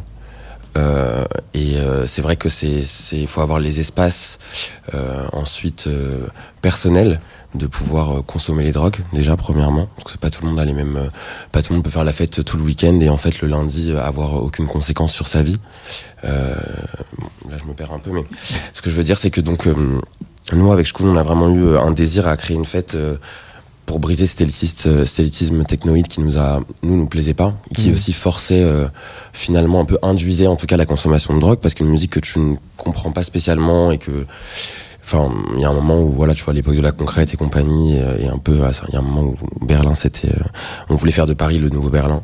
Et nous, c'est vrai que dans nos identités, euh, euh, pas, pas forcément blanches, euh, enfin d'ailleurs pas blanches du tout, euh, et, euh, et dans nos, aussi nos moyens de découvrir la fête autrement, de se retrouver. On, on a fait beaucoup la fête chez des amis, avec leurs parents. on a, on a un truc vachement intergénérationnel parce qu'on a, on a aussi une, on est issu d'une génération qui s'est beaucoup mélangée, euh, aussi génération de parents qui étaient, euh, qui avaient des relations complètement différentes avec leurs enfants aussi. Ouais. Et on avait un peu désir à, à offrir un espace de fête où euh, bah déjà la musique euh, ne te demanderait pas en fait de, de, de, de- comment dire de développer euh, ton, ton état personnel euh, dans une direction euh, psychotrope, enfin de, de psychotrope, tu vois. Genre, il y a Mm. vraiment ce truc de, tu peux aussi juste boire un coup, tu peux aussi ne pas boire, euh, tu peux ne pas boire. Euh, on invite aussi beaucoup les tantes, les oncles, les petits frères, les petites sœurs. Il y a un peu ce truc, tu vois, d'avoir un peu une, une fête qui est pas forcément, c'est pas parce qu'on est euh, LGBTQ ou que nous sommes des personnes queer ou que nous sommes des personnes euh, euh, dissidentes euh, pour la société que euh, nos espaces de fête euh, se doivent toujours d'être chaotiques et, euh, et dans des dans des accès à des choses euh, qui nous font du mal euh, dans, dans plein d'endroits. Mais, mais là, ça rejoint ce que ce que disait Quincy tout à l'heure aussi Mm. par rapport aussi à la musique. Euh, euh, je veux dire, bon, là, tu présentes la techno d'une manière fermée, mais la techno, c'est justement une, une musique qui s'est nourrie de plein de choses, de plein de musiques de partout, et de faire tomber ces barrières et de dire Mm. que il y a à voir entre la techno, entre les musiques caribéennes, entre la soul, Bien entre sûr. la funk, entre la house, et de montrer tout ça. Ouais. Et, et on, et on sent que vous êtes plein de collectifs euh, euh, à, à vouloir montrer ça dans vos fêtes, à, à- à vouloir casser le dogme de la soirée techno, de la soirée house, et de. Dire voilà, on, quand on aime la musique, et on le sait sur Tsugi Radio, on aime toutes les musiques et on peut danser sur toutes les musiques. C'est ça l'envie de, de Shkunizit aussi. Ouais, il y, a un- il y a un- il y a un délire, il y a un, un désir d'accessibilité aussi. Ouais. Euh, parce que voilà, on, on, des cartes, selon les quartiers d'où on vient, les familles, les provenances culturelles, les héritages, les mémoires cellulaires, il y a mille et une choses. Mais euh, effectivement, euh, la techno, euh, c'est quelque chose d'assez vaste, mais à un moment, il y a vraiment eu cette idée, ce fantasme euh, qui, pour moi, provient de Berlin. J'y suis allé qu'une fois et il n'y a pas de club ouvert, donc euh, voilà, je pourrais pas me permettre de savoir ce qui se passait là-bas. Mais euh, mais il y avait tout le monde avait un peu ça à la bouche. Après, il y a eu des il y a eu des soirées. euh, moi, j'ai passé des soirées chamées à la station et même avant ça, les, les BP, c'était pas mal en termes de Mm. bienveillance et en termes de communication un peu euh, entre les gens et euh, et de tri aussi. Malheureusement, à l'entrée aussi, c'est que maintenant, on est quand même dans un Enfin, c'est ce que j'ai l'impression, nous, chez Shkoun, on a pu euh, un peu aussi offrir, c'est que pas faire une porte qui est en fait fermée à quelqu'un qui n'est pas fab, qui n'a pas l'air queer, qui c'est aussi donner des espaces à des gens, bah, nous, des gens avec qui on a grandi, qui en fait n'ont pas accès à ce genre de fête. Moi, j'ai grandi avec des gens qui vont en banlieue pour faire la fête, et euh, c'est euh, euh, le métropole ou tu vois des trucs où t'as cinq salles, Ouais. tu prends ta bouteille, tu vas à la table, et c'est il y a d'autres façons de faire la fête. Ou, ou la créole qui organise ses soirées voilà, à Montreuil, etc. Aussi de dire il y a d'autres lieux. Non, quoi. maintenant Ouais. Ouais. c'est assez récent pour moi la créole. Il y, a un vrai sujet dont on n'a pas encore parlé dans ces états généraux des nuits LGBTQ euh, sur Tsugi Radio dans le cadre du festival Bizarre, c'est le prix. Parce que malgré tout, la question, et tu l'évoques un Mm. petit peu, euh, Doran, à l'instant, la question queer, c'est aussi une question de gens qui sont euh, discriminés et qui sont souvent précarisés. Euh, le prix des soirées à Paris euh, nous a tous fait faire demi-tour, nous a tous fait euh, sortir euh, euh, ou nous énerver au bar parce que la bière était à 10 euros, etc. C'est un enjeu, euh, l'économie. On parle vachement des fêtes en, en warehouse et compagnie, mais euh, c'est quand même 28 euros l'entrée, Ouais, quoi. c'est Comment 28 c'est euros possible ouais. Sans Puis alors moi j'étais Uber pour y aller, ah, sans compter le Uber pour y aller, sans compter le prix de la bière sur place. Euh, moi je me suis retrouvée dans une teuf là où Jennifer jouait, je dirais pas le nom, euh, très loin, mais très très loin en banlieue. Tu te dis mais comment ils font pour aller là-bas Enfin, C'est marrant parce que c'est celle dont j'évoquais tout à l'heure les aspects négatifs. Tu veux- l'agenda, vous trouvez. voilà. Mais, mais, mais si tu veux, c'est, c'est, et c'était un hangar. euh, au milieu de, euh, c'était même pas au milieu de euh, Carrefour et Saint-Maclou, hein, c'est, au, c'est au milieu de trucs de, de hangars ou tu vois de trucs de déchargement, de, enfin voilà, tu sais pas comment tu fais pour y aller. Et en fait, il y a rien en fait. C'est un hangar, il n'y a pas un fauteuil pour s'asseoir. Il y a, bah, bon, c'est la vieille qui parle peut-être. mais- Non, mais si tu veux, il y a aucun, non, rien n'est fait pour le confort des gens, quoi. Non. Euh, c'est, Zéro il y a- bienveillance, quoi. Zéro bien- bienveillance. Il de y a- la fête aussi. il y a personne, il y a personne Ouais, qui est là pour checker. Il y avait un mec qui était un peu en kéole là, ou je sais pas trop quoi, mais il y a personne qui est là pour le checker. Il y a pas, il y a pas un accès d'eau. Enfin, il y a rien. Et t'es là, tu fais mais pourquoi je paye Enfin, les gens payent donc 28 euros pour aller s'asseoir sur du goudron au fin fond de la grande banlieue où ils ont payé je sais pas combien. Enfin, t'as dit mais ça coûte combien une soirée comme ça quoi? Tu es reparti, t'as cramé 150 balles. Tout le monde n'a pas les moyens de cramer 150 balles un samedi soir parce qu'il y a Encore beaucoup moins dans notre communauté. Ouais. encore moins dans notre communauté où les gens sont, sont précaires et énormément de soirées énormément de soirées euh, qu'on appelle soirées warehouse, euh, soirées rave. C'est le grand retour de la notion de rave. Alors, pour, le, pour en avoir organisé en à voir. 94, parce que je suis vieille. euh, Mais c'était pas 28 euros. ah mais c'était pas 28 euros, c'est-à-dire que ça- déjà ça s'appelait un PAF. Donc participation aux frais. Ah là, exactement. Et euh, moi, je me rappelle qu'il y avait des gens qui arrivaient avec des crêpes, par exemple. Ils arrivaient avec des crêpes et des gâteaux. Et ils disaient, ben, en fait, on n'a pas de sous, alors on a fait des gâteaux. Et comme ça, on vous les donne, vous les vendrez au bar, ça vous fera des sous. Ouais, ok, d'accord. et c'était, il y avait ce genre de pratique, en fait, quoi. C'était, euh, voilà. Ou d'autres qui payaient, euh, chacun payait ce qu'il pouvait. Et ça Mais fonctionnait, en plus. Je pense qu'il y a, il y a un problème qui, dans, qui, à la base, ne devrait pas en être un. En fait, c'est la démocratisation aussi de, de, de la club culture et, euh, et essentiellement lié aussi au fantasme de la techno et au fait qu'il y a de plus en plus de gens qui vont dans ces soirées-là. C'est que du coup, eff- effectivement, maintenant, c'est devenu un business. Donc il y a de plus en plus de gens qui euh, veulent faire de l'argent. Euh, en organisant des soirées, ces soirées-là, et que c'est la plupart en fait, et que du coup, ce, ce- cet aspect un peu de mignonnerie, euh, de bienveillance euh, qu'ont pu euh, connaître les années 90 ou le début des années 2000, euh, justement euh, avec les free, enfin euh, free party quoi, enfin genre c'est dans le nom quoi. Enfin ce- ces choses-là ne sont plus possibles quoi. Enfin c'est- Mm. Ça existe encore, il y a une scène, il y a oui, une scène free, hein. Oui mais je veux dire c'est que c'est c'est c'est hyper, c'est encore plus marginal que Ouais. qu'avant quoi. Mais euh, Duran Fall, euh, a- dans le Shkunizit, il y a aussi cette volonté-là de combattre le, le marketing des, des soirées, le, le, le, le- le- le capitalisme, comme l'évoquait tout à l'heure Constanza de dirais que Manifeste 21. nous, on est un peu des dissidents du capitaliste, mais euh, on apprend, hein, parce qu'en fait, malheureusement, c'est très difficile euh, d'échapper, euh, d'échapper à ça. Donc, euh, par exemple, nous, on est les, on est les pros pour faire un événement. euh, du jour au lendemain et voilà faire un petit texte un peu sympa que personne lit mais les gens qui lisent aiment beaucoup et euh, un peu, on a un peu DIY quoi mais c'est Ouais. vrai que au bar nous on a toujours demandé au lieu de pouvoir avoir peut-être un planteur tu vois à 5 euros pour tout le monde euh, des entrées. Compliqué. c'est très très compliqué. C'est compliqué. c'est le truc c'est voilà c'est toujours bosser avec les lieux. Tout à l'heure le maire citait le badaboum bon moi je sais que voilà aussi en tant que jeune collectif on a dû faire des soirées dans des dans des espaces où on n'avait pas vraiment envie d'aller. Ouais. parce que bon bah voilà il, il faut aussi que c'est aussi c'est ça le capitalisme aussi finalement de la fête. C'est que nous en tant que collectif partir du moment on fait pas une fête pendant deux mois c'est terminé en fait.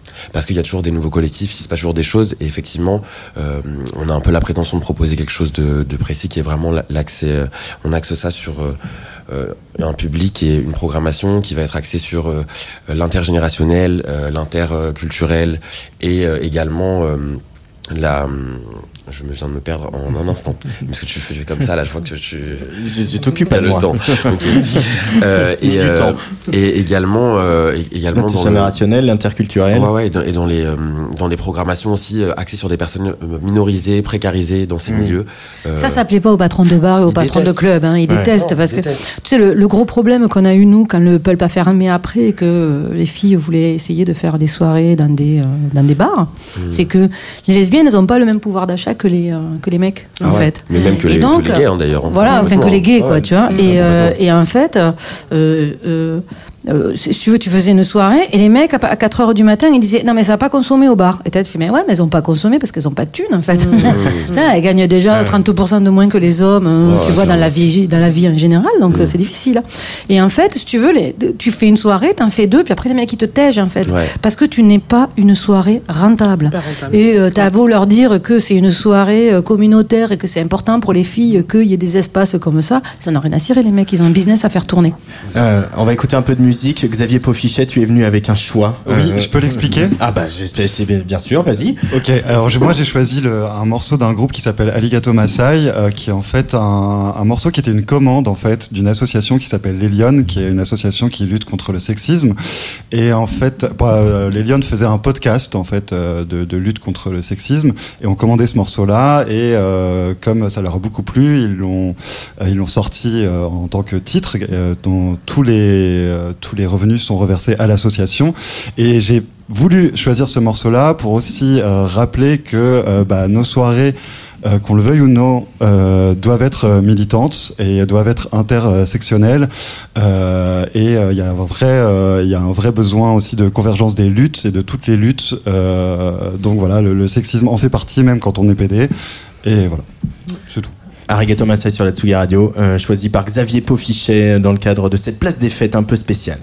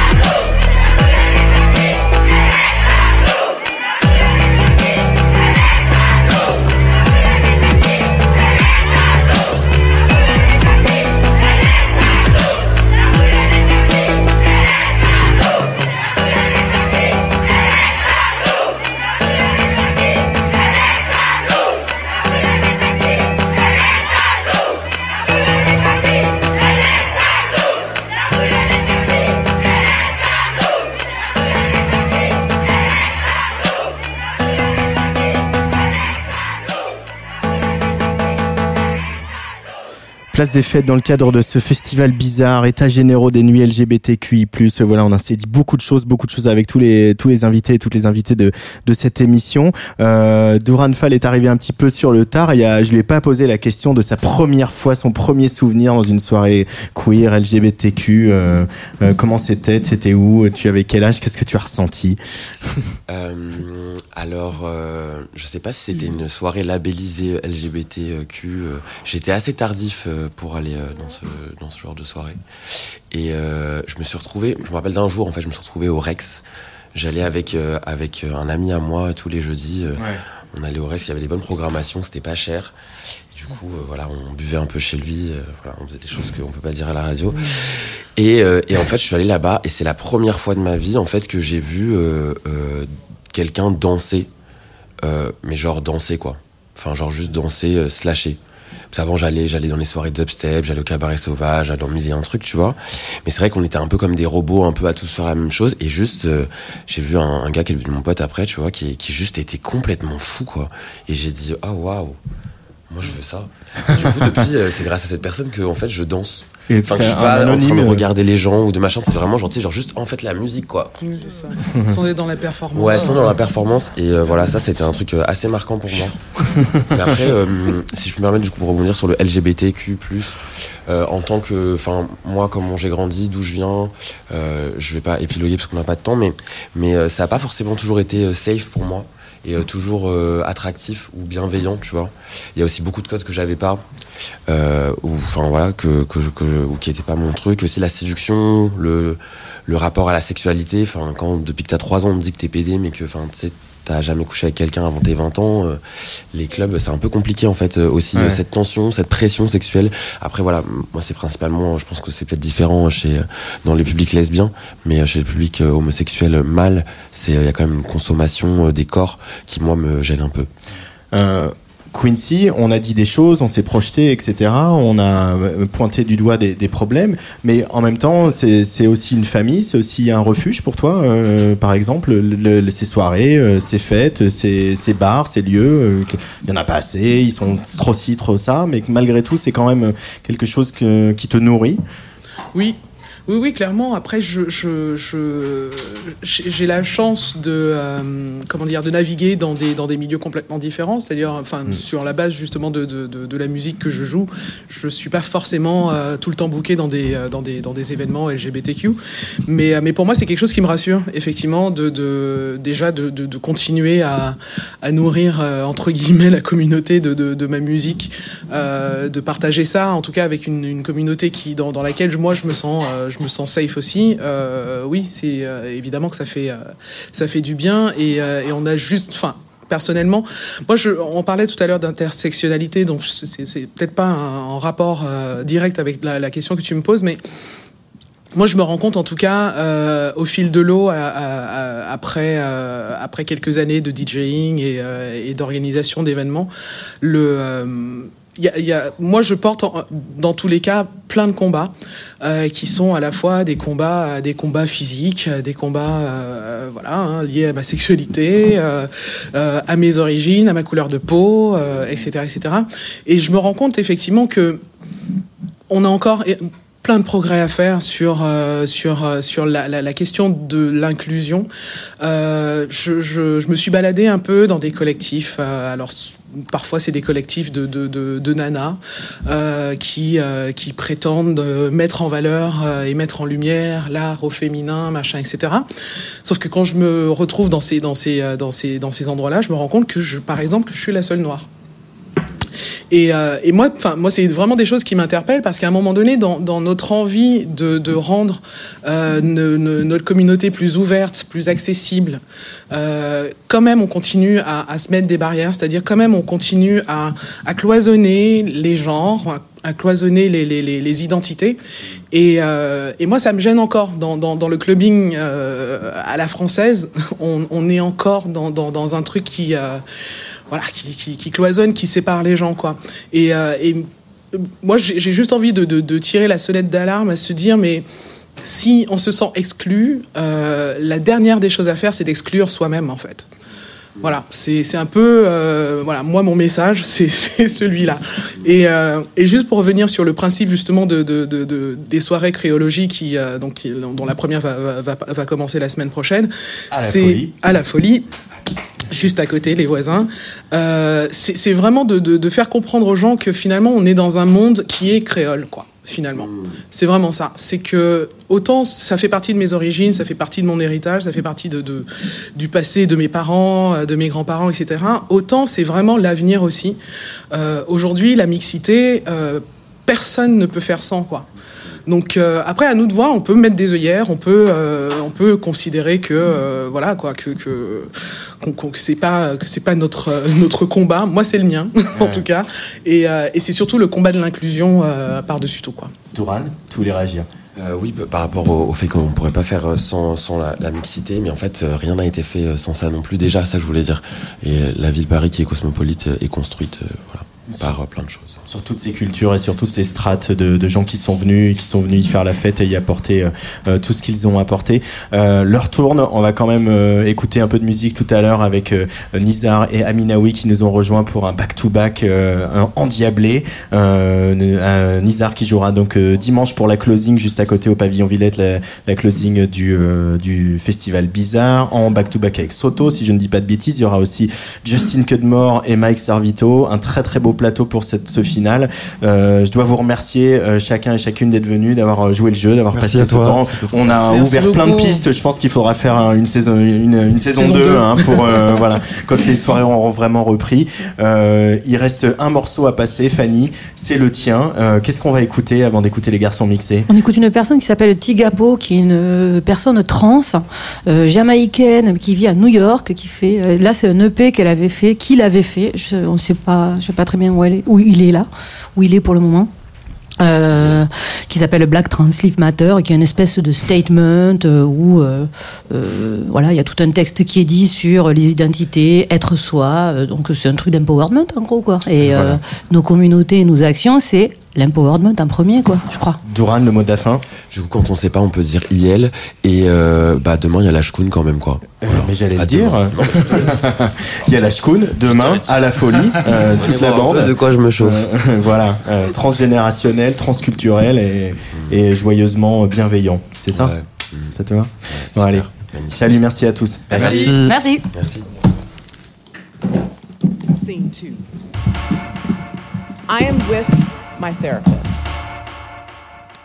the one whose testimony I must rely on to declare me man enough to have my documents changed, the one who is to be believed. Despite my own declarations that I am not this body, that this body is neither hers nor yours to define, I sit with this doctor and she fills out a form for me. And when considering what all I've done to affirm my gender, has the patient's gender presentation aligned with their gender identity? She decides that my gender presentation is more neutral, really. While I sit there, mind you, head to toe in clothing from the section of the store where the dress buttons go down the right side and my pants give away the number of inches around my waist and my hair is cut like Denzel's Man on Fire, but I'm still more neutral. Really? Because she still sees, and you see, a black woman. And black women's bodies are always already made genderless. In scene. From Mammy and Sapphire to Mandingo and Sambo, black bodies and our genders have been caught in the white imagination. And the imagination of whiteness is fanciful and powerful enough to turn its fancies into realities. Imagined as a thing, we were made to become that thing. And so we have been bred like horses, fed like turtles to alligators, branded like cattle, milked like sows, made into oxen to plow. Gender did not matter so long as our body parts, our arms and legs and backs, our breasts and genitalia could be turned into profit. The black body was made not white and therefore not worthy. And under the weight of the genteel tulle and virginal lace that dressed plantation mistresses, black femininity has always been denied. Instead, she is either beast or porn star, neither a proper gender, dehumanized, made a social threat that endangers civility, that puts civilization in danger.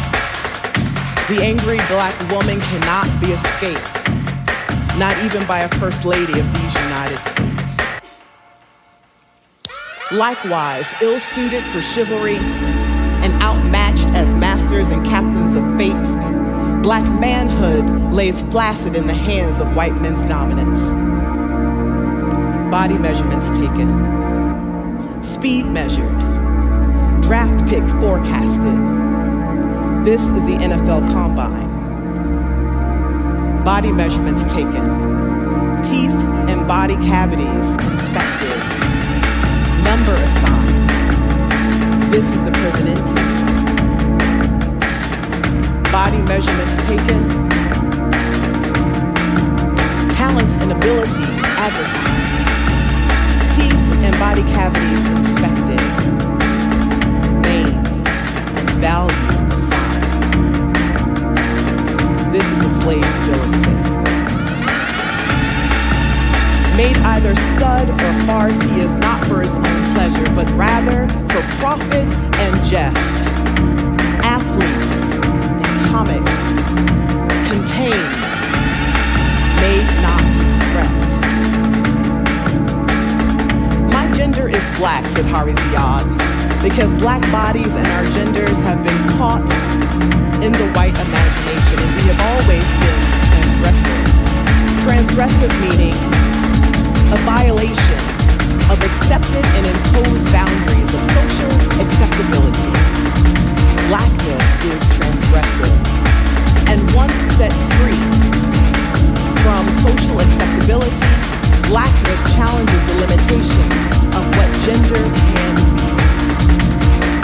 We have always been fugitives escaping from gender surveillance to claim our sovereignty and right to exist and to live free, to proclaim as beautiful that which was made ugly, to defy convention, black lives and trans lives, and black trans lives. And yet in this world, that fact that black trans lives make a difference, make differences, and make a matter of mattering is doused by the fire hoses of past and current denials of our rights to exist and resist. We must fight to be seen as we see through fences into the play yards we are kept out of.